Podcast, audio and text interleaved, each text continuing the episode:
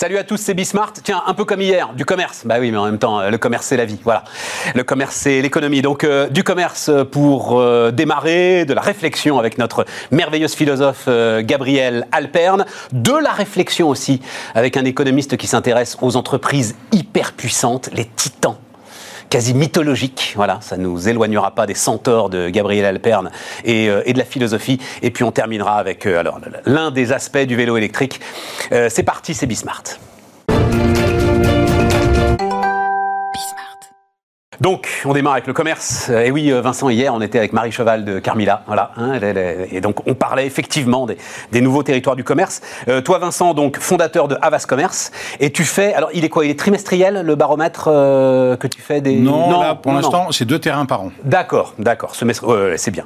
Euh, et donc on a, alors j'ai appelé ça les nouveaux visages du commerce, euh, ça, veut, ça veut tout dire et rien dire. Globalement, tu essayes de voir un petit peu comment les consommateurs, ça ne veut pas dire que c'est ça qui va se passer, hein, j'imagine, comment les consommateurs envisagent le, le post-Covid. Si, ça veut dire que c'est ça qui va se passer Ouais, c'est-à-dire qu'on s'aperçoit que la, la- la pandémie a modifié. Les trois terrains qu'on a menés depuis le mars 2020 euh, sont très cohérents les uns avec les autres. Trois terrains, voit ça veut dire des enquêtes de terrain. Trois enquêtes terrain. Les trois enquêtes montrent clairement des changements de comportement qui sont assez, euh, assez lourds. Alors, vas-y, il faut y aller. Euh, Alors, Alors- attends, je veux, je veux d'abord projeter la couverture de, enfin, ce que tu mettais comme première slide Ouais, ouais. euh, de ton, de ton étude. Voilà, euh, elle va arriver. Euh, euh, c'est un gars à vélo. C'est Ouais. ça le, nouveau visage Ah, du c'est commerce. une explosion. Il y a une explosion aujourd'hui de la livraison et du drive, clairement. Euh, c'est le cas en France, c'est le cas aux États-Unis. Euh, Amazon a, a fait des résultats absolument colossaux. hein. Ça a marché. euh, ça- je crois qu'ils ont fait euh, 130, 100, 100 milliards de chiffre d'affaires supplémentaires sur sur, sur l'année 2020. Donc c'est juste colossal, avec avec des résultats qui sont. qui Oui, mais ça veut dire que ça va durer, ça, pour toi? Ah oui, oui, parce qu'on voit, dans, on voit sur les courbes qu'il y a eu une augmentation extrêmement forte, tout simplement parce que les gens ont eu peur d'être infectés. Ça, d'accord. Les jeunes qui étaient déjà très utilisateurs du canal e-commerce et de la livraison euh, ont continué, voire, voire ont accéléré. Et puis surtout, les, les gens plus âgés, c'est-à-dire les gens de, de plus de 50 ans qui, jusqu'à présent, ne commandaient pas sur Internet, se sont mis à commander sur Internet parce qu'ils avaient peur d'être infectés, ils avaient peur d'aller en magasin. Mais alors, il y a un chiffre qui m'a beaucoup. Oui, mais ils vont continuer. Ce que tu, ce que tu dis, c'est qu'ils vont Ah, continuer. Alors, notamment sur les plus de 60 ans, je crois que c'est très spectaculaire. Aujourd'hui, les chiffres, les chiffres continuent, euh, continuent à progresser. Le, e-commerce continue à progresser clairement. Alors après, le jour où il y aura plus de pandémie du tout et plus de masques à Ah porter, oui, c'est ça que j'ai envie de savoir, moi. Tu peux pas encore répondre. pour l'instant, c'est en train de monter. C'est-à-dire qu'on le voit sur la Chine. C'est marrant ce que tu dis parce que j'ai regardé les chiffres de la Chine. Et en fait, aujourd'hui, le e-commerce alimentaire en Chine, c'est 35% de, la- de, de part de marché. C'est la pénétration du e-commerce dans l'alimentaire en Chine, c'est 35% du marché total de la de, de l'alimentaire. 35% de l'alimentaire, 35%. je c'est du e-commerce. Oui. Mais il compte Mobile. le drive dans le e-commerce Non, non, non. Non. Le, le drive, il n'existe pas là-bas. On se fait livrer, hein, essentiellement. D'accord. Donc, euh, donc c'est absolument monstrueux. Monstrueux. Et on voit et on voit la progression de, l'alimentaire en fait qui était déjà sur une courbe ascendante en Chine. Et la pandémie, la pandémie a fait exploser encore le, le- le- le- la, la progression du. euh, de- donc pourtant, je vois dans ton enquête, seuls 28% des gens que tu as interrogés disent que leur volume d'achat en ligne a augmenté. Seulement 28% oui, mais alors attends. de ce chiffre. Oui, mais attends. D'abord, en France, on part beaucoup plus bas que la Chine. Ouais. La, Chine est à 35%, on doit être à moins de 5%, même Ah pas. oui, sur Donc, l'alimentaire, Voilà. ouais. Ça, c'est un premier sujet. Et après, la question, c'est en ligne.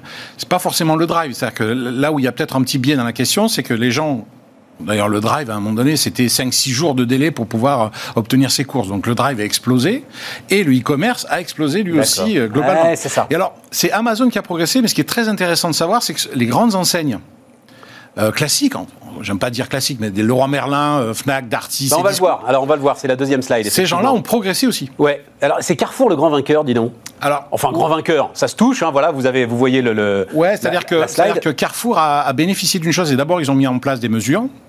Euh, ils ont été très euh, très actifs sur les mesures qu'ils mettaient en place. Ça, c'est un premier sujet.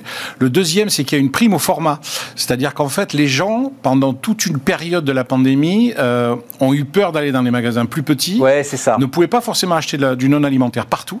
Et donc, ils allaient euh, principalement La là, des là- hyper. là où ils allaient trouver euh, tout ce qu'ils pouvaient trouver. Et surtout, ils voulaient pas multiplier les enseignes parce que multiplier les enseignes, ça veut dire multiplier les occasions de- de- d'être infecté. Mais alors ça, ça, ça va rester ou pas? C'est-à-dire, bah, Super U, ils se prennent une claque, par exemple, ce qui est euh, Ouais, ouais, alors, ce qui est, ce mais, qui est- mais ce qui Non, non, en fait, c'est en train de revenir à la normale. Ça, on voit que les, fondamentaux des formats, euh, qui sont quand même plutôt vers euh, des formats de proximité, les gens ont tendance à aller vers des formats de proximité et des formats plus, entre guillemets, euh, moyens, ça, ça reste, ça continue, clairement. les gros formats continuent aujourd'hui de peiner et continuent à avoir des soucis comme ils en, a, ils en ont depuis. C'était leur champ du signe, en fait, le champ du signe de C'est un peu ça. Michel-Édouard Leclerc continue à y croire hein, et continue à dire c'est Amazon en 3D. Oui, parce, qu'il n'a pas forcément un mauvais format. C'est-à-dire que ce qui est compliqué, c'est les, grosses bêtes, les très très gros formats d'hyper, qui eux sont euh, compliqués aujourd'hui euh, pour les gens, parce que ça veut dire des kilomètres pour y aller, euh, du temps de course, etc. Et puis compliqué à rentabiliser. Ben, on va enchaîner d'ailleurs, parce que Amazon est l'autre grand vainqueur quand même. Hein, du, du donc, les enseignes non alimentaires qui ont fait le plus d'efforts pour faciliter les achats en période de couvre-feu, boum, Amazon, alors là, qui, qui pulvérise tout le monde. Avant le roi Merlin, Decathlon et la FNAC. Après, bon, il bénéficie d'une position quand même sur le marché qui, était, déjà forte. Donc, euh, forcément, ça, ça lui a privilégié. Il faut savoir aussi que quand on a fermé un certain nombre de, rayons non essentiels, Amazon a continué à livrer. non, non, mais moi, ce qui m'intéresse, mais ça, c'est ton métier, c'est peut-être se détacher un peu de la bulle médiatico-politique. Peut-être. Parce que Amazon, c'était, c'est alors c'est le, grand Satan, l'enfer incarné. Euh, mon Dieu, n'achetez pas sur Amazon. C'est vrai. Et les gens disent, tu parles, je vais continuer, ça marche bien. Mais parce que les gens, euh, les gens apprécient un service aussi. C'est ça. La force d'Amazon, c'est, elle, est, là, elle est sur le standard de qualité et de livraison. Tu m'as euh, alors appris des trucs qui vont être spectaculaires sur l'impact. Alors, qu'en sera-t-il du télétravail? On verra bien. Mais l'impact du télétravail sur l'alimentation et sur la façon dont on fait ses courses peut être fondamental et je n'imaginais pas ça. Est-ce que tu peux m'en dire un peu plus? Euh Il se passe, alors il s'est passé, il y a deux phénomènes. Il y a le phénomène de rester chez soi, qui est quand même euh, un bouleversement très important dans la famille, hein, puisque vous retrouvez finalement à gérer votre temps différemment, euh, à avoir des périodes où vous travaillez, des périodes où vous pouvez finalement aller faire vos courses. Donc, vous avez un rapport au temps qui s'est un peu distendu et qui s'est différencié. Puis, puis surtout, vous avez moins de temps à passer dans les transports. Ça aussi, c'est le cas des, Parisiens. Quand vous avez une heure ou, une heure et demie à passer dans les transports, finalement, vous l'avez plus. Et donc, ce temps-là euh, vous est utile. Premier point. Le deuxième, c'est la peur de la pandémie, la peur de la maladie a fait que les gens sont revenus sur l'alimentaire. C'est-à-dire la qualité de ce que vous mangez, comment vous mangez, à quelle fréquence. voilà. Donc il y a une forme d'exigence sur, euh, sur et, c'est la peur ou plus simplement qu'on a le temps de le faire? Alors il y a, y a, y a c'est-à-dire que c'est le, sandwich triangle, euh, ah tu vois, dans le truc euh, distributeur, c'est quand on bosse, quoi, parce qu'on n'a pas le choix. En fait, dans les activités pendant la pandémie, on voit que les, premières activités, c'est cuisiner. Ben oui. Ce qui est juste incroyable. Donc je pense qu'il y a une dimension sanitaire, enfin une dimension médicale bien-être clairement. Et puis, il y a, une dimension euh, euh, que, je trouve très forte, en fait, dans, la deuxième, dans le deuxième terrain au mois de juin, la deuxième enquête, on voit émerger l'écologie. Pas l'écologie au sens euh, purement politique, l'écologie au sens, je, vote pour un parti qui s'est saisi du quotidien, qui s'est saisi de l'amélioration de mon cadre de vie. C'est-à-dire des arbres, moins de voitures, plus de vélos, des producteurs locaux, des producteurs bio. Et en fait, on a vu et je, moi, je n'ai pas du tout fait l'étude pour ça. Hein. C'est pas un truc de grande ville, ça hein, Alors, c'est un truc... Euh, 10 non, non, grandes villes françaises qui, certes, doivent concentrer à peu près 5 millions de personnes. On a des, non, non, on a des scores qui sont monstrueux, parce qu'on dépasse, on dépasse les 60-70% selon les questions qui sont posées. Donc, on voit que les, les, les réponses sont massives. Et alors, le troisième phénomène qui appuie ça, c'est la souveraineté alimentaire la souveraineté industrielle tout court, c'est très intéressant. C'est-à-dire qu'on voit que les Français, d'abord, ont compris qu'on allait passer en crise. Ils l'ont ils ont anticipé. Déjà, au mois de juin, les Français commencent à dire euh, on est très inquiets sur l'avenir. Ils le sont encore toujours aujourd'hui, hein, sur le troisième terrain du, du, mois de mars 2021. Inquiets sur l'avenir collectif, mais pas sur leur avenir personnel. Exactement. Mais, mais oui, mais c'est pour ça qu'il y a ce retour à la, finalement, à l'essentiel, à, à, une, à une vie plus équilibrée qui passe par le repas, par les amis, par la famille, par le sport, par le bricolage. Ça paraît fou, hein, mais il y a un recentrage. mais quand tu es inquiet pour le collectif, mais pas pour toi personnellement, ça veut dire qu'en fait, tu vas consommer. Ça veut dire qu'en fait, les, Français ont fait beaucoup d'économies et ont, et, ont, et ont un bas de laine. Et, donc, en fait, il faut pas être inquiet. Et donc, en fait, il faut pas être inquiet. Moi, c'est mon grand message. Ah non, mais je pense. Et voilà. Non, mais alors, ouais. coup, c'est pas ce que je dis. Je, dis pas qu'il faut être inquiet. Je dis qu'ils le sont parce que ils voient bien que structurellement, quand même, quand on a dépassé les 450 ou 440 milliards de, d'endettement pour, pour, pour gérer la pandémie, je sais, mais non, mais n'empêche que. Oui, oui, tu as raison. Non, mais il y, a toujours, il y a toujours, il y a la force. de, gens qui nous font peur avec ça. Exactement. C'est en fait, c'est un élément de communication qui est, qui est, là, dont il faut tenir compte, et, et, malheureusement, c'est le cas. Ce que j'ai vu en fait, là où le, on sent que les taux est en train de se desserrer, c'est que il y avait une énorme pression sur les prix et l'engagement des prix au mois de mars et au mois de juin pendant la pandémie, parce qu'il y avait une vraie peur. Donc, on sentait que les, Français voulaient des engagements tarifaires, notamment des distributeurs extrêmement contraints et tenus. Là, on sent qu'il y a une volonté et, une envie de retrouver de la promo. C'est-à-dire. Ouais, mais enfin, alors on va voir, c'est la dernière slide, justement, c'est la dernière slide qu'on va voir. Les prix sont toujours quand même ah, à, la une. Hein. Qu'attendez-vous que les enseignes mettent en place dans les prochaines semaines? S'engager sur les prix 52%, euh, soutenir les agriculteurs français 50%. Voilà. Tout à fait. Il y a une légère contradiction euh, qui ne vous échappera pas, mesdames et messieurs, entre ces deux propositions. Il y a une légère contradiction, il y a un peu de pédagogie à faire pour expliquer qu'effectivement, consommer local, ça, ça, veut dire un peu plus cher. Ah ben, mais si on veut soutenir les agriculteurs français, ça veut dire qu'on paye leur production au prix. Je pense qu'il y a un vrai travail à faire. Moi, c'est la discussion que j'ai avec pas mal de distributeurs aujourd'hui, c'est de leur dire, il faut il faut qu'il y ait un discours extrêmement adulte, extrêmement clair auprès des Français pour leur dire, voilà, consommer français, ça a un coût. Euh, ça ne veut pas dire qu'on va exploser nos marges, ça veut juste dire que ça a un coût. Et, il faut nous aider. Et, puis c'est le coût de la rémunération de l'agriculteur. Enfin, bien sûr, mais redévelopper une industrie en France, ça veut dire à un moment donné accepter de payer un peu plus cher. Mais attends, alors parce qu'il nous reste que deux minutes, mais juste sur euh, euh, parce que quand même, parlons commerce et retail. Non, non, mais pour, les retailers, c'est-à-dire la révolution des horaires. Si effectivement on part, notamment dans les grandes villes, sur les populations de cadres, sur deux jours de télétravail par semaine, qui a l'air d'être un petit peu la norme qui va s'installer, il va y avoir une révolution des horaires. Il y aura plus de temps mort en fait dans la journée. Et peut-être que ça va euh, alléger un peu euh, les temps de tension du samedi après-midi. Bien sûr. Euh, Bien sûr. Je pense qu'il existera toujours le, moment un peu de tension du samedi après-midi. Mais d'abord. Ça veut dire qu'on vend mieux et plus, ça, je pense. Ça veut dire que la fréquence d'achat sera va baisser. Les gens vont, vont, moins souvent en magasin. Aujourd'hui, en tout cas dans les grands magasins, ils y vont moins souvent et ils font des paniers beaucoup plus importants. Toujours pour cette peur entre guillemets d'être infecté. Mais on est d'accord sur parce que c'est ça en fait le, le commerce euh, le commerçant qui va avoir le temps à nouveau de se retrouver face aux clients. Hmm.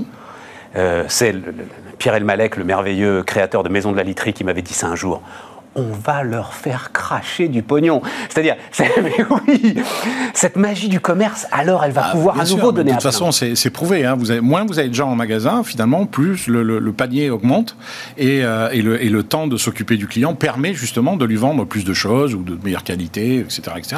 Puisque vous êtes dans l'argumentation et le temps pris pour, pour faire la vente, bien sûr. Donc la vente conseillée, de toute façon, la vente conseillée a tendance à faire monter les prix. Voilà. C'est la vente qui n'est pas conseillée, c'est la vente à, on va dire, à l'étalage basique vous venez, vous prenez un produit, vous sortez. en général, vous achetez un produit et puis vous repartez.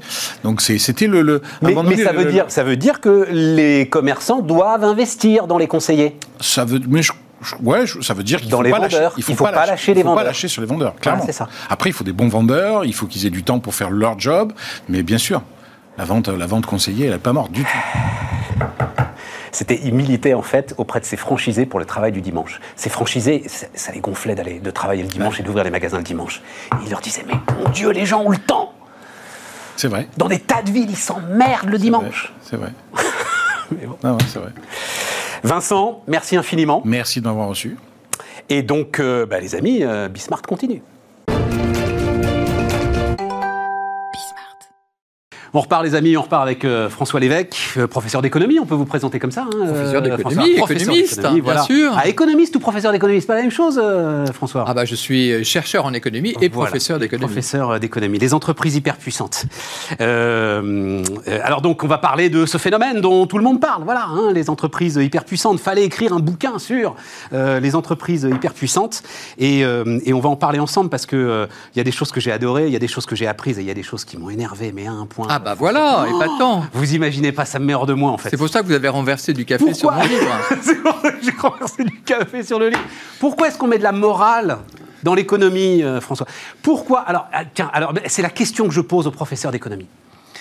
Pourquoi cette obsession de ceux qui décrivent les mécaniques à un moment de nous dire c'est bien ou c'est mal? Eh bien, vous ne trouverez pas cette obsession dans ce livre. non, non, non, c'était les passages. Vous dites c'est mal. Non, à un moment, vous dites. Peu. Pourquoi? Je fais partie de ces économistes qui cherchent à comprendre le monde, à comprendre les tendances et non pas à donner des leçons. Et donc, c'est très rare de ma part, et vous m'entendrez très rarement euh, prononcer il faudrait faire ça, on doit faire ça, le gouvernement devrait faire ça, les consommateurs devraient faire ça, les autorités de la concurrence devraient faire ça. Donc, je suis extrêmement peu moralisateur, mais retrouver euh, cette seule phrase peut-être dans le livre où. Non, euh, alors, c'est là. D'ailleurs, je le dis pour je dis c'est mal. Parce que vous vous allez être passionné par le, sujet de ce bouquin, puis passionné par l'interview qu'on va faire ensemble. Vous allez commencer à lire, commencer l'introduction. Et si vous aimez Bismarck, si vous êtes un petit peu comme moi, on va dire dans le camp aujourd'hui des néo-ultra-libéraux, alors l'introduction va vous énerver. Mais en fait, l'introduction ne correspond pas forcément à la suite du bouquin. Voilà, je vais le dire comme ça. Votre introduction, en gros, vous dites euh, très clairement. Alors, allons-y. Commençons par définir l'objet. Hein en bon scientifique. Qu'est-ce qui caractérise Parce que dans l'introduction, vous parlez autant d'Amazon que d'IKEA. Mais bien sûr. Mais j'ai pas l'impression qu'IKEA soit une entreprise hyper puissante aujourd'hui. C'est une entreprise hyper puissante. Imaginez d'abord, allez chez vous, allez chez des amis, est-ce que vous verrez des produits qui ne sont pas IKEA? Donc, premier trait des entreprises hyper puissantes, c'est l'influence de ces entreprises dans nos vies quotidiennes. Très juste. IKEA est aujourd'hui présent dans plus de 150 pays. Euh, IKEA euh, a euh, une importance même au niveau familial. La boutade serait de dire n'allez pas avec votre femme chez IKEA parce que vous sortez et vous divorcez. Donc c'est une entreprise hyper puissante par son chiffre d'affaires. Je ne m'intéresse qu'à des entreprises milliardaires par son niveau de profit parce que il y a il y a des entreprises milliardaires qui ne sont pas hyper puissantes parce qu'elles perdent de l'argent parce qu'elles ne sont pas productives parce qu'elles ne sont pas innovantes les entreprises hyperpuissantes sont des entreprises incroyablement efficaces et qui sont des très grandes entreprises et évidemment des multinationales. Donc IKEA est une multinationale, c'est une superstar et voilà. Et elle influence la vie de tout le monde. Vous avez une autre caractéristique, mais avant, une. Alors j'ai découvert, moi je ne vais pas la prononcer en japonais, mais YKK, j'ai été évidemment regardé. Allez regarder sur les fermetures éclairs que vous avez sur vos vêtements. C'est ça hein, Absolument. YKK, c'est euh, l'entreprise japonaise qui est à la tête de près de la moitié de la production mondiale de fermetures éclairs. C'est complètement dingue ça. Mais la moitié du marché. Oui, mais. La moitié du marché. Une entreprise détient la moitié du marché de la fermeture éclair. Il n'y en a pas beaucoup de ces entreprises. Là, on est en plein procès Apple, par exemple. Il n'y en a pas beaucoup. Il n'y en a, pas beaucoup qui ont la moitié du marché. Amazon, ah. Amazon n'a pas la moitié du marché même de l'e-commerce. Oui, mais n'oubliez pas cette question euh, que je laisserai volontiers à mes amis juristes de la, du marché pertinent et du découpage du marché ah pertinent. la moitié du marché, comment vous délimitez le marché ben Coca-Cola, à un moment, disait Mais je ne suis pas dominant. Euh, regardez, j'ai à peine 1% euh, du marché euh, des boissons qui désaltèrent. Et donc, y compris l'eau du robinet. L'eau, ouais. ouais. parce qu'ils prenaient. Non, non, mais attendez, parce que là, c'est important. Avec Amazon, on n'en est pas là. Mais ce que vous dites, l'une des caractéristiques passionnantes, c'est que vous dites ces entreprises, en fait, sont aujourd'hui hyper puissantes. Et à la différence des conglomérats des années 80, par exemple, on va dire General Electric, elles continuent à creuser l'écart. Voilà, c'est-à-dire que si vous voulez, de tout temps, il y a eu des entreprises qui réussissaient plus que d'autres. Là, rien de nouveau. Ce qui est nouveau depuis euh, plusieurs décennies, c'est un écart croissant entre les entreprises qui réussissent, ces entreprises superstars, et euh, les entreprises ordinaires. Un écart croissant en termes de gains de productivité, en termes de niveau de profit, en termes de part de marché, en termes d'investissement en R&D, en termes même de salaire moyen. Donc les écarts se creusent entre ces entreprises du haut du tableau et euh, les entreprises ordinaires et elles se creusent. Et alors, il faut que vous. Alors là, c'est le professeur d'économie qui doit nous donner un petit cours sur la concurrence et sur la concentration. C'est très très intéressant. Alors en plus, c'est euh, euh, votre titre. Ah, il faut que je retrouve le, titre. C'est alors je me souviens de Schumpeter évidemment, mais euh, qui est contre Schumpeter? Ah oui, c'est Proudhon. Proudhon, voilà. Proudhon contre Schumpeter. Racontez-moi un petit peu comment, en fait, la concurrence crée la concentration.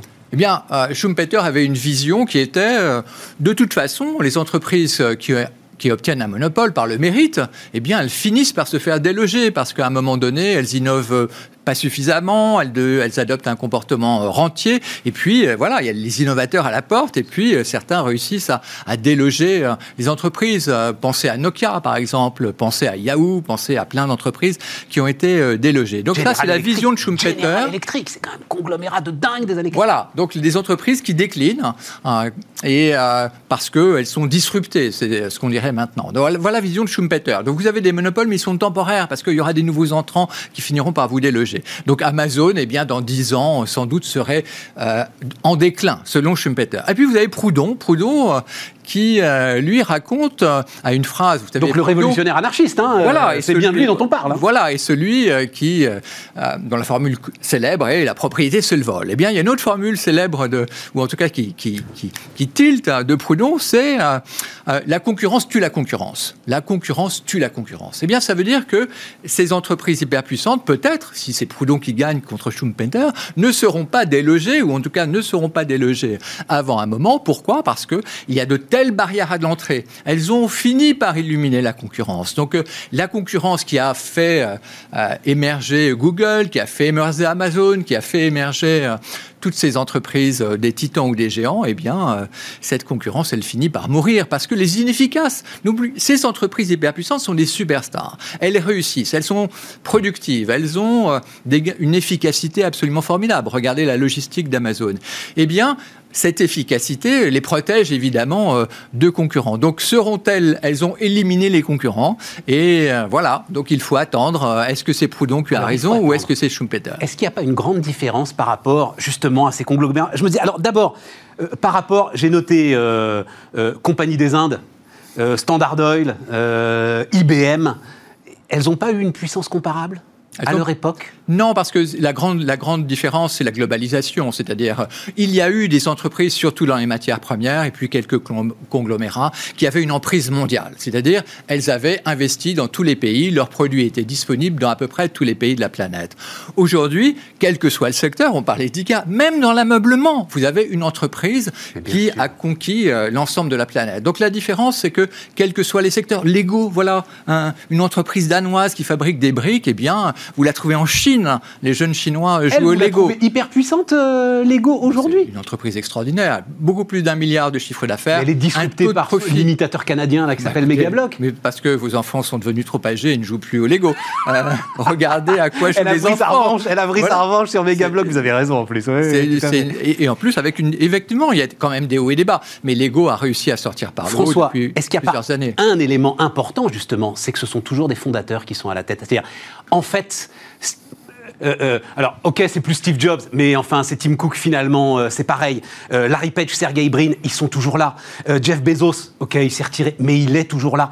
C'est ça qui maintient, non, la dynamique assez invraisemblable, je l'avoue, de ces entreprises hyper puissantes. Alors pour les titans, oui, parce que dans mon livre paru chez Lee Jacob, je distingue les titans qui sont les grandes plateformes numériques. je peux vers la pub aussi. Les grandes plateformes numériques euh, globales, donc évidemment Facebook, euh, euh, Google, mais aussi les Chinois et aussi pourquoi pas Spotify aussi en Europe. Et donc les grandes plateformes numériques globales, d'une part, qui sont les titans et les géants, qui sont les entreprises technologiques ou non. On a parlé de Lego, on a parlé d'IKEA. Et donc la distinction est importante et notamment les titans, comme dans la mythologie grecque, hein, eh bien les titans, les plateformes numériques globales, elles sont encore plus arrogantes, elles sont encore plus puissantes. Et vous à leur voyez tête, arrogante, à leur vous voyez qu'on arrive à la morale. À leur tête, Hein, il a pas c'est un fait. Hein, c'est un fait que Mark Zuckerberg est arrogant. C'est un fait que Jeff Bezos est arrogant. Mais j'en sais rien, moi. Ah, arrogant dans le sens où ils sont très contents et très satisfaits de leur puissance. Et euh, ils sont prêts à défier le Sénat américain euh,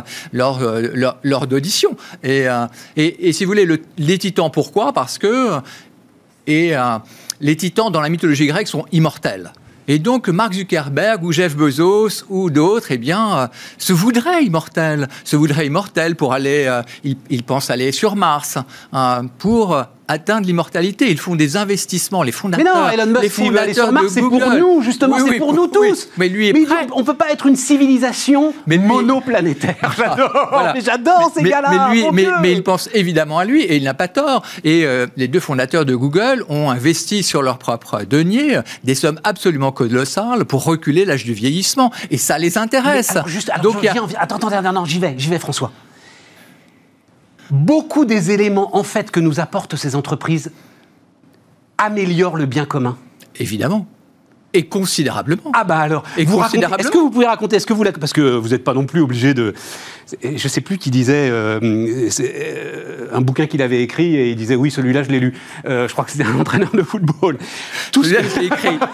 tout ce que vous racontez sur les mariages que je savais pas. Ah, les, sites, de, rencontres. Voilà, les, sites de rencontres sont un bienfait pour l'humanité. Pourquoi sont un bienfait pour l'humanité? C'est que sans les sites de rencontres, eh bien, les, les probabilités de rencontres se font au, dans le cercle familial ou dans le cercle religieux ou dans le cercle communautaire. Donc, euh, avec les sites de rencontres, vous pouvez euh, toucher des personnes et rencontrer des personnes au-delà de ces cercles. Et on observe que grâce aux sites de rencontres, vous avez une augmentation du nombre de mariages entre personnes de religions différentes, vous avez une augmentation du nombre de mariages entre personnes de couleurs différentes. Alléluia Alléluia, Et des mariages qui durent plus longtemps. Et des mariages qui durent plus longtemps. Des travaux économétriques ont mis en évidence que les gens qui se sont rencontrés à travers ces sites, eh bien, connaissent un taux de divorce inférieur aux gens qui se sont rencontrés dans leur communauté. Hein. Mais bien sûr que Amazon, bien sûr que Apple, bien sûr que ces titans, bien sûr aussi qu'IKEA euh, apportent euh, des choses. Et ça, ils font partie de la global... des bienfaits de la globalisation. Mais ce qui vous inquiète, en fait, c'est qu'elles ont quoi, des, vocations totalitaires. Alors, il y, a, y a un petit dialogue entre le consommateur et Alexa d'Amazon. Mhm. Hein. Donc, le consommateur ouvrez les guillemets, affalé sur son canapé. Par ça, il n'y a pas de commentaire, il n'y a pas de brise. Alexa, commande-moi une pizza. Alexa, Pizza Hut ou Domino's Pizza? Et là, vous dites, c'est le problème, parce que Alexa ne va pas aller euh, recommander euh, la, la petite pizzeria du coin. Absolument. Le consommateur dit Pizza Hut. Euh, margarita avec des capres, comme d'habitude. Le consommateur soupirant, parce que ça va de soi, tu me fatigues Alexa. Oui, moyenne ou grande? L'algorithme n'a pas encore su se repérer, le format désiré, car le client varie dans ses choix de façon trop aléatoire. Sauf que, François, c'est exactement le contraire qui se passe. Deliveroo, Uber Eats nous ont en fait ouvert une masse de restaurants considérable absolument. à laquelle on n'aurait jamais Et Amazon nous a ouvert un nombre de fournisseurs absolument, absolument considérable. Mais je ne suis pas inquiet. Hein. Ce qui m'intéresse, c'est de comprendre pourquoi ces entreprises très puissantes deviennent trop puissantes. D'où vient cette perception C'est ça, le point de bascule. trop puissante Le point de bascule. Je ne porte pas un jugement de valeur. Euh, il n'y a pas de morale. Il y a un essai de compréhension de ce point de basculement. Pourquoi le très grand qui a été vanté euh, Et pour juste raison, parce que, écoutez, euh, les entreprises qui commercent ce sont les entreprises qui le commercent et, ce ne sont pas les États. Donc les bienfaits de la globalisation, c'est grâce aux entreprises hyperpuissantes. Et un des bienfaits de la globalisation, c'est de faire qu'il y ait des centaines de millions de personnes qui sont sorties de la pauvreté. Et ça, c'est grâce aux entreprises hyperpuissantes. C'est grâce à ces multinationales. Et donc je, je ne suis pas en train de vous dire... Euh, alors euh, je l'ai peut-être pas lu avec assez de... Si, si. Euh, Mais alors justement, mais, mais effectivement, le livre ne, reprend pas cette antienne sur les bienfaits de la globalisation. Tout le monde connaît les bienfaits de la globalisation globalisation. Tous les économistes. voilà, on va, exactement. Je suis économiste, donc je ne suis pas protectionniste, euh, disait euh, Tobin, qui était très chagriné que la taxe Tobin euh, porte son nom. François, il est où le point de bascule? Justement, quand, le, quand le très grand devient trop grand?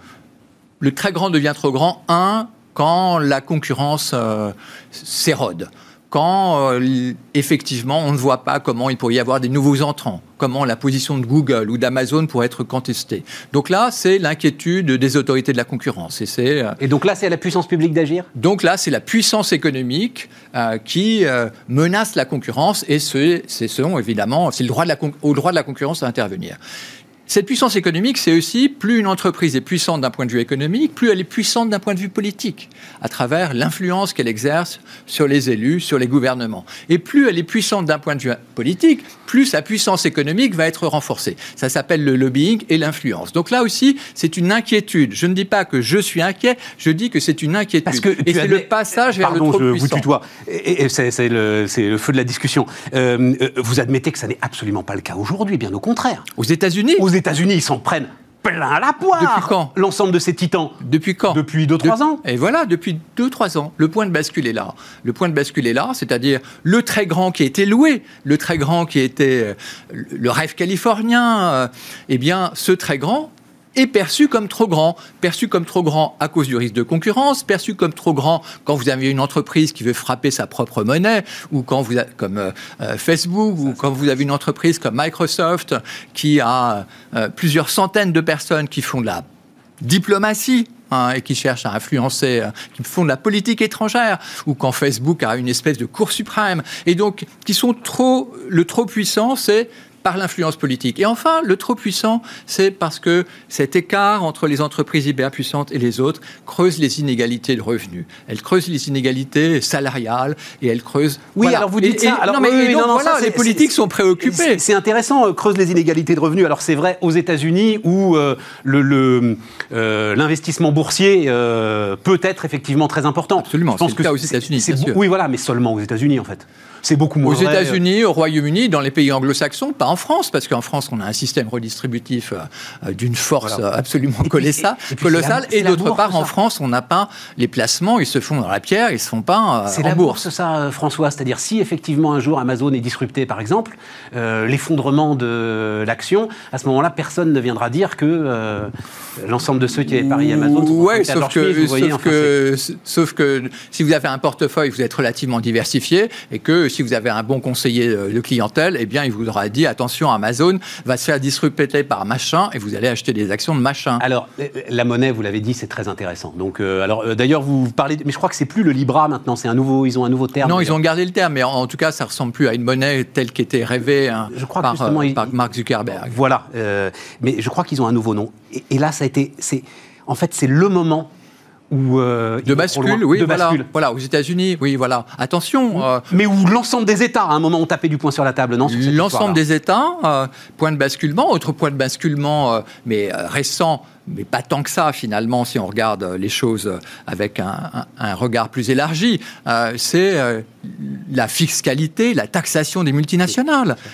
L'OCDE travaille depuis dix ans, l'Europe travaille depuis dix ans pour taxer les multinationales et les États-Unis, grâce à l'élection de Joe Biden, ont enfin décidé de suivre le mouvement. Et donc, on va avoir un niveau de fiscalité des multinationales égal au moins à 21%, donc un niveau plancher de taxation. Et donc, d'une certaine façon, c'est la fin des paradis fiscaux. Vous voyez le point de bascule, c'est-à-dire que là, vous avez des grands États qui disent ça suffit, ça. suffit euh, de ne pas payer d'impôts sur les bénéfices, ça suffit. Ah, puis de se retrouver avec des, c'est-à-dire qu'ils ont eux-mêmes, ils se sont eux-mêmes tirés dans le pied des programmes de rachat d'actions.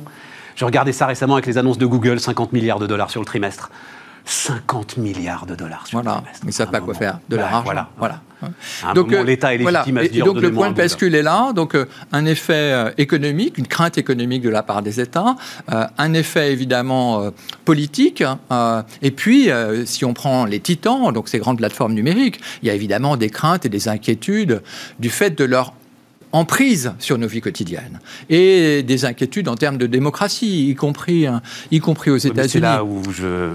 Non, mais, des inquiétudes. mais regardez, regardez, regardez les États, et c'est la thèse, les États reprennent la je main. Je savais qu'avec vous, on aurait pu parler une heure, et malheureusement, euh, on n'a que, on a que 20 minutes. Ce qui se passe en Chine, là, parce que là, c'est Jack Ma, ça y est, boum, le truc est tombé, le coup près est tombé notamment d'ailleurs sur Ant Financial, c'est-à-dire un peu comme pour le Libra, sur les filiales financières. C'est là où ça tape. Ce qui se passe en Chine, ça prélude en une minute de ce qui va se passer en fait euh, partout dans le monde.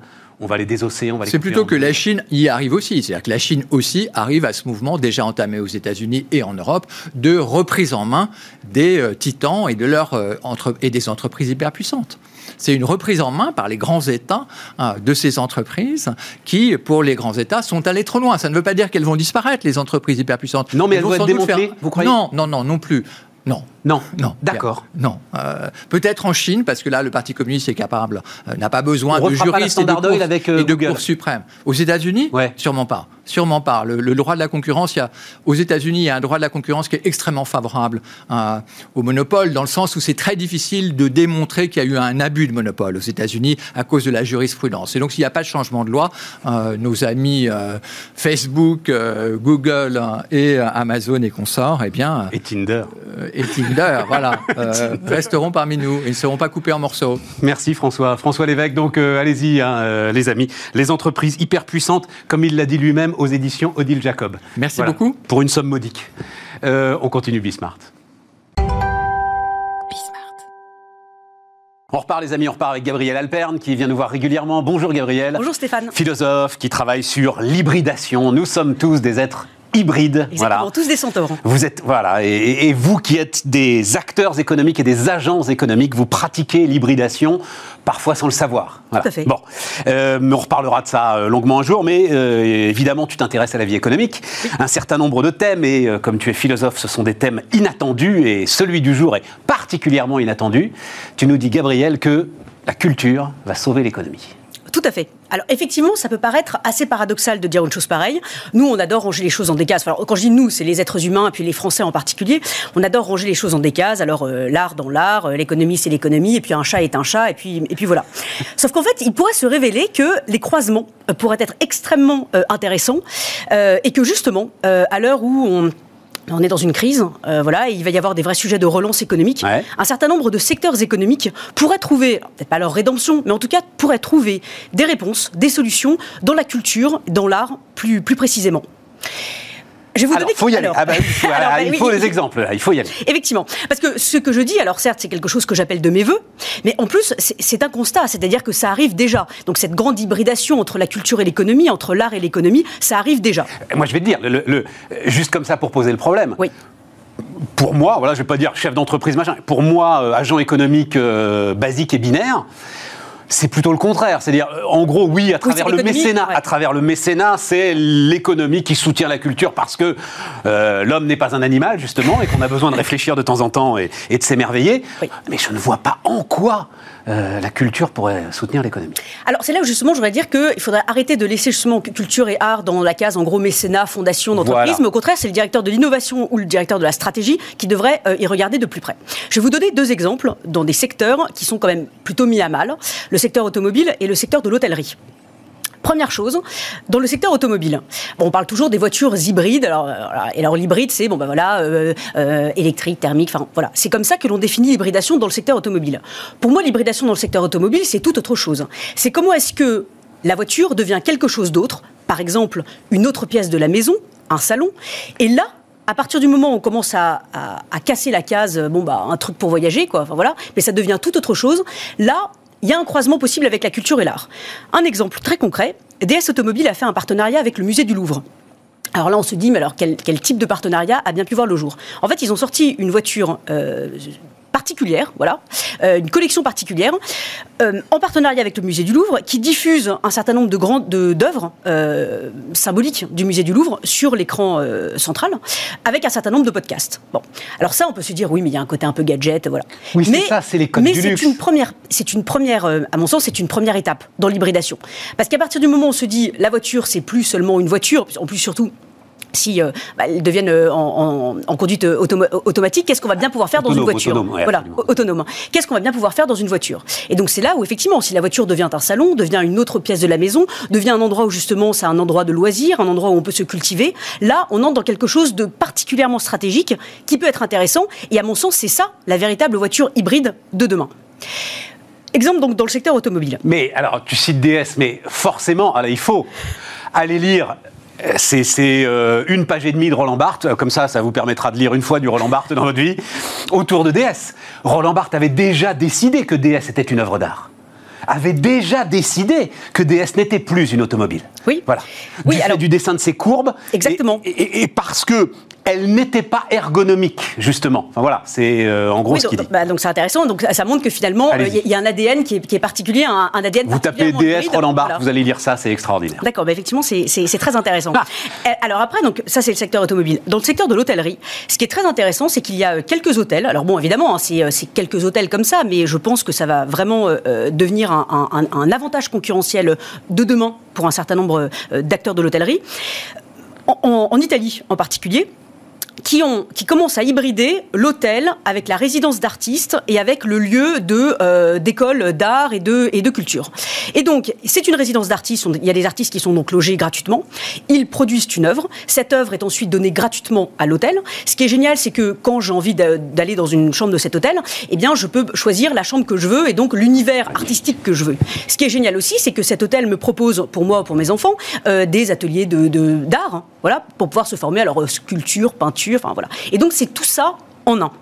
Et donc là, pour le coup, c'est un véritable avantage concurrentiel pour pouvoir attirer un certain nombre de, touristes. Donc voilà, là, la culture, l'art sauvera l'économie. Alors, on va dire que tu es sur des. Alors, l'automobile, non, mais avec l'hôtellerie, tu es un secteur spécifique. Oui, mais alors, un, autre exemple, alors là, pour le coup, c'est quelque chose qui m'a fasciné, c'est la librairie. Parce qu'on a bien vu, il y a tout le sujet des librairies qui ont été mis mis sous, sous le coup de, projecteur avec, avec la crise sanitaire, je disais finalement comment faire revenir les gens dans les librairies. On disait, bah, en fait, la véritable hybridation, c'est euh, avoir un site internet et puis euh, faire, euh, faire du e-commerce. Moi, je ne pense pas. Je pense que le vrai sujet de, de, la librairie et la librairie du futur, Évidemment, oui, ok, d'accord, elle a un site internet, mais surtout, elle est en présentiel et elle va offrir, enfin, elle devient un lieu, un tiers-lieu, un truc extraordinaire. Et ça, ce qui est intéressant, c'est que les Chinois ont pris énormément d'avance. Et il y a plein de librairies qui sont en train d'ouvrir en Chine, qui sont des librairies cathédrales, c'est-à-dire que c'est des, endroits immenses, qui ont été euh, designés et, construites par, des architectes euh, complètement enfin, euh, fous, inédits. voilà. Et donc, c'est des, trucs, effectivement, cathédrales, où on peut, alors on peut faire plein de choses dedans. Et alors, ce qui est génial, c'est que les gens font la queue pour y, pour y entrer. et, et les enfants se battent pour pouvoir y entrer. Mais ça, c'est vrai, Gabriel, pour tout le retail. Ce que tu es en train de me décrire, c'est, alors il se trouve que euh, on en parle très régulièrement, l'événementialisation du retail. Et effectivement, ça passe par la culture. Exactement. Ça passe par la culture. Tout à fait. Alors c'est une phrase extraordinaire d'Andy Warhol sur laquelle je suis tombé, 1975. Alors clairement visionnaire, qui disait tous les grands magasins vont devenir des musées et tous les musées vont devenir de grands magasins. Alors, je sais que ça peut, ça peut choquer. oui, vous avez raison. mais c'est terrible, c'est de l'instrumentalisation de la culture et de l'art, c'est la profanation de l'art. Voilà, les marchands du temps. Exactement, sauf que ça permet aussi euh, de pouvoir ouvrir enfin l'art. Et on sait très bien qui va dans les musées et qui n'y va pas. Et là, encore une fois, je reprends mes exemples aussi en, Chine un nouveau concept extraordinaire qui s'appelle K11. Et donc là, c'est un mélange de galeries marchandes et de galeries d'art. Et donc on mélange bah, le shopping et des poses artistiques. Et, et ça marche. Ça marche. Voilà, bah, encore un exemple Non, non, parce que j'ai envie de t'amener encore plus loin, en fait. Il y, a, pas d'exemple. autre chose, Renzo Piano, ça, je trouve ça magnifique. À qui on disait, par rapport à Beaubourg, non, mais alors en fait, c'est horriblement moche, euh, ces ascenseurs extérieurs, enfin, ces escalators extérieurs, on a l'impression que c'est un hypermarché. Et Renzo Piano disait. C'est l'architecte de Beaubourg. Ouais, hein. ouais, Et Renzo Piano disait, mais tant mieux, parce que les gens n'ont pas peur d'entrer dans un hypermarché. Ah, génial. Voilà. Et pour moi, l'art devient sacré quand il s'ouvre quand il se démocratise, quand tout le monde a accès à l'art. Donc ça n'est pas une profanation de l'art que de le mettre dans euh, des galeries marchandes, euh, dans, euh, dans des restaurants, dans, enfin bref. non, non, mais attention, attention, ton sujet c'était pas la profanation de l'art, ton sujet c'était l'art sauvera l'économie. Oui, mais, est-ce que, je voudrais pas que ce soit sous, enfin, que l'on, l'interprète en disant ah oui, mais c'est de l'instrumentalisation. Ah mais ça, on s'en fout nous sur Bismarck. Nous c'est l'économie avant tout, si tu veux. Donc s'il faut instrumentaliser l'art, on va l'instrumentaliser. Voilà, mais en tout cas, je voulais, quand même, je voulais quand même le préciser. Non, non, non, non, je veux t'amener encore plus loin.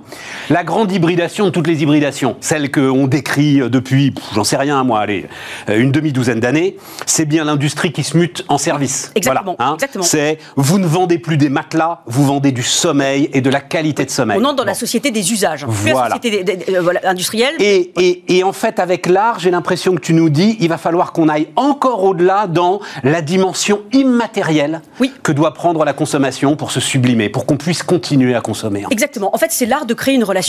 Et attention, relation et service, c'est pas la même chose. Pour ça, c'est oui, oui, tout à fait. Tout à fait. C'est plus la société de service, c'est la société des relations, des usages. Et, et en gros, c'est comment est-ce que je crée une relation dans laquelle mon client voudra bien entrer. Et donc c'est là où effectivement l'art peut jouer un, peut jouer un rôle extraordinaire. Ça apporte de l'enchantement. Un, autre exemple intéressant. En même temps, euh, c'était une belle chute, ça apporte de l'enchantement. bon, je te laisse faire ton exemple, mais c'était une très très belle chute. Vas-y, Gabriel. un dernier exemple. Parce que ce moment aussi est un enchantement. Le, musée des Beaux-Arts de, Reims a fait un partenariat avec les Galeries Lafayette, et donc des reproductions des œuvres du musée sont reproduites dans les vitrines des Galeries Lafayette. Voilà, donc il faut aller vers ça, c'est l'hybridation entre l'art et l'économie. Et ça apporte de l'enchantement. Gabriel Alperne avec nous sur Bismart. On repart les amis, euh, on repart avec Vincent Lecornu. Bonjour euh, Vincent. Bonjour. Cofondateur d'Efi Gear. Voilà. Tout à fait. À, l'américaine même, euh, il faut bien dire, hein, bah, parce que plus anglo-saxonne. Hein, et voilà, c'est ça. Hein. Donc c'est quoi? C'est matériel efficace? Tout à fait. C'est la contraction de, Gearbox et de, de Efficient en, anglais. Alors elle est sur la table là, votre Gearbox, justement. Alors il y, il y a plein d'angles d'attaque pour notre interview. Vous vous inquiétez pas, attaque, c'est très paisible. Hein. J'avais compris. non, non, aucun problème. Euh, moi, ce qui va m'intéresser quand même, c'est l'alliance Startup Grand Groupe. Mais d'abord, je dois vous avouer que je connais un peu le vélo. Je ne savais pas qu'il y avait une boîte de vitesse sur les vélos électriques. Alors, tous les vélos électriques ont une boîte de vitesse? Ah non, enfin tous ah. les tous les vélos aujourd'hui n'ont pas une boîte de vitesse. Tous les tous les euh, vélos ont aujourd'hui euh, une chaîne et un dérailleur. Voilà. Euh, qui équipe 98% du marché et il y a il y a 2% aujourd'hui de ce marché qui est assez énorme hein, parce que le volume de vélos au niveau mondial est très important, qui se focalise soit sur des systèmes de changement de vitesse au niveau du pédalier, ouais. tels que la boîte la boîte ou notre compétiteur allemand qui s'appelle Pignon ou des gens qui font des boîtes de vitesse que vous mettez au niveau du moyeu arrière. Euh, donc ce sont des systèmes de boîtes de vitesse qui sont euh, complètement euh, protégés de, de toutes les agressions, des agressions extérieures urbaines qui demandent beaucoup moins d'entretien qui sont beaucoup plus simples d'utilisation et qui euh, bah, sont l'avenir notamment de la motorisation euh, de la motorisation électrique. Puisque à partir du moment où on couple cette boîte de vitesse avec un moteur on a la possibilité de faire gérer par le vélo euh, toutes les montées et descentes de vitesse. C'est-à-dire que c'est la résistance sur la pédale qui va automatiquement gérer le changement de vitesse, c'est ça l'idée? Euh, Il y, a plein de paramètres qui rentrent en ligne de compte, puisqu'on parle d'électronique euh, qui, va analyser des capteurs qu'il y a sur le, vélo pour euh, donner à l'utilisateur la bonne vitesse qui correspond à sa cadence de pédalage, par exemple, ou effectivement... Ou au niveau de résistance qu'il veut lui-même, d'ailleurs. exactement. voilà, c'est ça. Effectivement, on, mais on parle bien. Non, mais c'est-à-dire, donc, je sais pas, oui, on l'a dit, on parle de vélo électrique. Hein, on, parle, de vélo, électrique, on, notre activité double. Et, et on parle bien d'électronique embarquée maintenant sur ces vélos électriques. Tout à fait. On, est euh, la, la, volonté, c'est de simplifier l'expérience du vélo électrique. Aujourd'hui, avec le système de dérailleur classique, on a une expérience qui est relativement euh, euh, difficile. Le changement de vitesse par lui-même, pour certains utilisateurs et notamment les nouveaux venus au vélo, est quelque chose de difficile. Et généralement, ils gèrent leur moteur simplement en, en, jouant avec les modes. Sur la puissance, ouais, sur voilà, la puissance. Sur la puissance donc n'utilise pas du tout euh, le, système de dérailleur qui est là pour soulager aussi le moteur. C'est vrai. Donc on a une, une, surconsommation électrique, on a une expérience d'usage qui n'est pas optimum euh, parce que les gens ne l'utilisent pas correctement. En, intégrant la, transmission, donc la boîte de vitesse euh, au moteur, on a la, possibilité de le piloter et donc d'offrir, bah, comme vous avez aujourd'hui, vous montez dans votre voiture. Mais évidemment, c'est l'automobile. c'est la référence. C'est la référence. Alors on y pense tous avec une légère inquiétude pardon, hein, je fais de, de, ce début, mais euh, bah, euh, on est quand même habitué de temps en temps, euh, le vélo, on peut encore le démonter, on peut encore changer la chaîne, on peut encore changer deux, trois éléments. Là, on va rentrer dans le monde comme on l'est aujourd'hui dans le monde de l'automobile, c'est-à-dire que il va falloir... Dans tous les cas, sur le vélo électrique, c'est déjà le cas. Oui, c'est ça. Dans tous les cas, sur le vélo électrique. Dans tous les cas, vous avez le moteur... Vous ne touchez plus à la roue arrière, quoi. Bah, et vous touchez plus, vous ne touchez pas au moteur. Oui, vous ne touchez pas au moteur. Vous allez, faire vous allez perdre votre garantie. donc, dans tous les cas, sur la partie, sur la partie électrique, euh, il est clair que l'intégration va bénéficier au, client. Dans tous les cas, il y a besoin d'une chaîne ou d'une courroie pour relier à la roue arrière. Donc la chaîne, elle se réparera euh, toujours de la même manière. Il va y avoir de moins en moins de chaînes, de plus en plus de courroies? Ça va vraiment dépendre des, utilisations, euh, en fonction des utilisations plus loisirs ou euh, professionnelles. D'accord. Euh, là, c'est vraiment au choix des constructeurs et des intégrateurs de choisir la meilleure transmission pour, pour leur vélo. Alors, l'histoire de cette boîte de vitesse, c'est qu'elle existe depuis un bon moment, c'est ça? Je me trompe pas, elle existe depuis 10 ans? Exactement, tout à fait. et elle somnolait. Elle somnolait, elle avait du mal à trouver son, son marché, en fait. les, les Allemands, nos compétiteurs, euh, Pignon ont, réussi à développer un marché qui est relativement euh, costaud, qui fait à peu près 5000 unités euh, par an. Mais Figuier n'avait jusqu'à présent pas réussi à, prendre la bonne, la bonne vague et le bon format. Je ne pas, vous êtes dans les Alpes?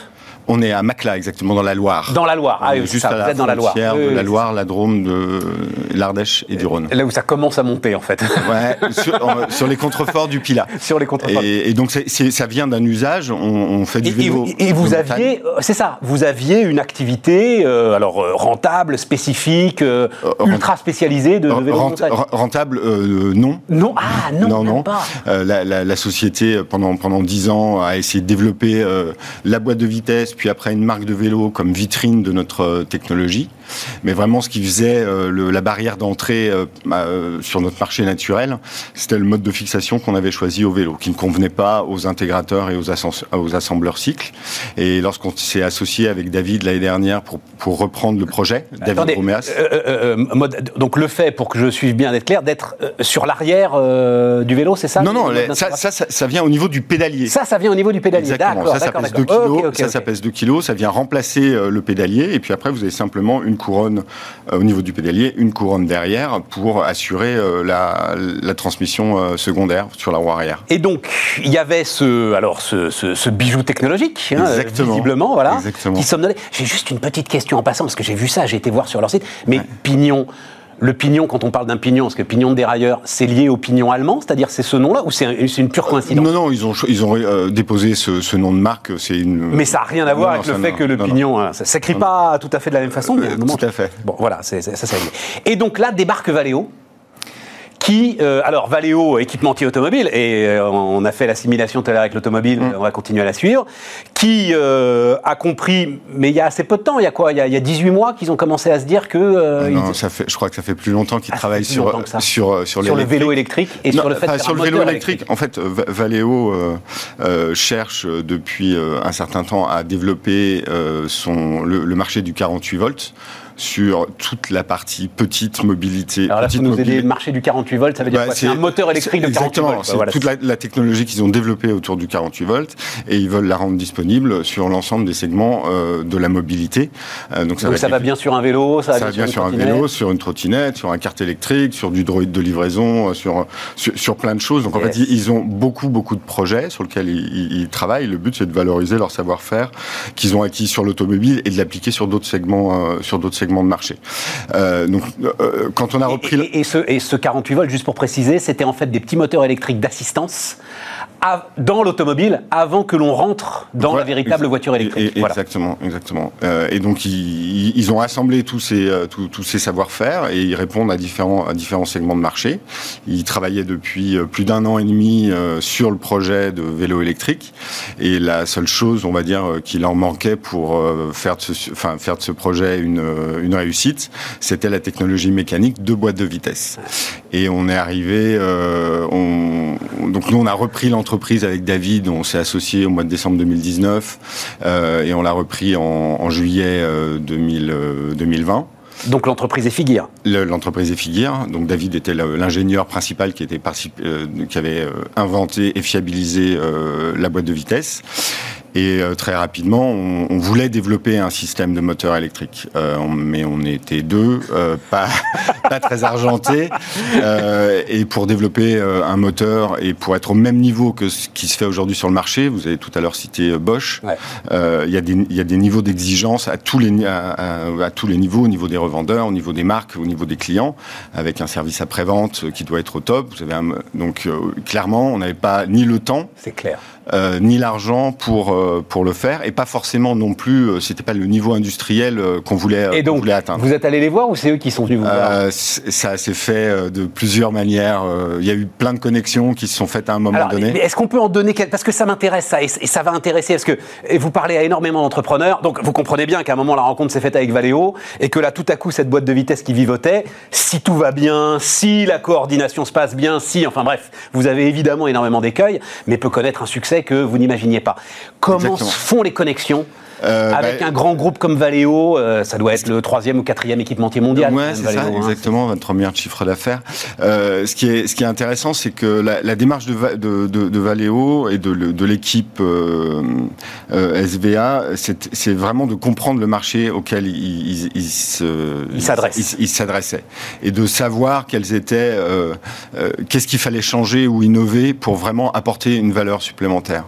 Et, et donc, Valeo s'est entouré très rapidement euh, pour construire ce projet de professionnels du cycle. Euh, il y a entre autres euh, un de nos collègues, Caminade, qui est un fabricant de cadres titane sur mesure, qui, se, qui, qui est à l'île sur tête dans le. Et c'est comme ça qu'ils sont arrivés jusqu'à vous. et comme ça, nous, on, on avait ah, pris contact. Ils nous connaissaient déjà. Notre technologie avait déjà été évaluée. Euh, elle correspondait aux attentes, mais bon, ils avaient fait d'autres choix jusqu'à jusqu'à présent, parce qu'ils ont ils ont vraiment évalué. Il y a... Avec un vrai process d'évaluation industrielle, quoi. Est-ce que ça peut monter à l'échelle En fait, c'est ça la question qui se pose. Monter à l'échelle, est-ce qu'on est capable de répondre au, au cahier des charges des fabricants? Ouais, ça. Euh, Parce que c'est bien beau de changer, euh, de dire on vous enlève le dérailleur à l'arrière, on vous enlève la cassette, mais il faut que la l'expérience utilisateur, il faut qu'il y ait un, un, gain pour tout le monde à tous les étages, pour l'industriel, pour l'assembleur, euh, pour euh, pour, le client. Et, si vous n'avez pas ces éléments-là, euh, enfin, si c'est pour construire le même moteur que Bosch euh, ou que Yamaha, ça n'a aucun intérêt. Enfin, en tout cas, Valeo, ça, ça faisait pas partie de leur de leur stratégie. Il leur fallait vraiment un élément différenciant, quelque chose qui n'avait jamais été fait. Donc, et, alors là, maintenant, ça se passe comment? C'est-à-dire, c'est quoi? C'est un simple une, une, redevance de licence, c'est-à-dire que vous avez filé l'ensemble de ce que vous saviez faire à Valeo et ils vont vous donner, je sais pas combien sur chaque boîte de vitesse produite Ou vous êtes davantage associé? Non, je pense que ce qui a plu aussi avec Valeo, c'est qu'on a voulu s'associer beaucoup plus. Donc clairement, effectivement, c'est un contrat de, c'est un contrat de licence. mais on a signé aussi un contrat de co-développement sous, enfin pour le sous-élément Gearbox en tant que tel. on a participé au développement, on a fait de l'innovation avec les équipes, la mise au point du système électronique de changement de vitesse. Euh, et on a un contrat aussi de distribution euh, nous, on est un petit constructeur, euh, enfin, on fabrique des, cycles donc du vélo de montagne euh, assez engagé, plutôt plutôt descendant. et donc, on a une connaissance de ces acteurs. Et moi, ce que j'avais ce que j'avais remarqué, c'est que en fait, les petits, le, monde du vélo est super fragmenté au niveau européen. Il y a des petits constructeurs, il y en a de partout. Exactement. La révolution du vélo électrique aujourd'hui, elle est accessible pour ces petits constructeurs, mais généralement, c'est des produits chinois qui sont qui vont assembler. Euh, et, donc nous, on voulait absolument que ces constructeurs-là puissent intégrer une solution Valeo dans des conditions, euh, dans des conditions acceptables, avec un niveau d'interlocuteur euh, PME, ah, industriel. Oui, parce que même même Bosch, donc qui est effectivement le, le en fait, avoir accès au moteur Bosch, euh, il y a une telle demande que déjà c'est compliqué, c'est ça hein, euh, bah, Pour s'installer à, la, table des discussions avec les grands fabricants de moteurs, il faut représenter un certain volume. Voilà, c'est ça. Voilà, c'est tout. Pour avoir accès au. Et donc tout l'intérêt de Valeo en plus, ça va être à travers les expériences qu'ils vont avoir avec ces multiples petits constructeurs, bah, de gagner un temps très précieux, euh, j'imagine, en expérimentation, retour client. Bah, là, de, de, toute façon, le produit, le produit est prévu en série euh, à partir du printemps 2022. Euh, Donc là, les expérimentations, les prototypes, on a passé, euh, on a passé le, stade. et aujourd'hui, on est en phase de pré-commercialisation. Donc aujourd'hui, on discute avec énormément de fabricants pour les inciter à, à, choisir notre, notre solution. On est au bout, Vincent. Il y a une carte mondiale à jouer sur le vélo électrique et sur la motorisation du vélo électrique, là encore aujourd'hui. Euh, euh, clairement, clairement, en, termes d'usage. Non, mais carte mondiale industrielle, quoi, en termes de filière, etc. Ah bah, euh, clairement, clairement. Aujourd'hui, aujourd'hui, Valeo va produire ce moteur-là, a fait le choix de le produire, va le produire en France. et clairement, on vise un marché mondial. Aujourd'hui, on est disponible pour le marché européen et pour le marché et pour le marché américain. donc, il y a, y a un sacré terrain de jeu. Ça donne un peu le vertige, non euh, Non, non, on garde les, nous on garde, les, on garde les pieds sur terre avec notre produit. Euh, cette association avec Valeo va être euh, très, va nous apporter du chiffre d'affaires, c'est clair. maintenant, ce qu'on veut, c'est aussi notre indépendance vis-à-vis de Valeo. On est un des seuls acteurs aujourd'hui à proposer une solution musculaire, hybride et 100% électrique pour tous les fabricants du marché. Vincent Lecornu, donc Gear, était notre dernier invité sur Bismart. Euh, demain, euh, rediffusion et on se retrouve euh, lundi à nouveau en direct. Merci.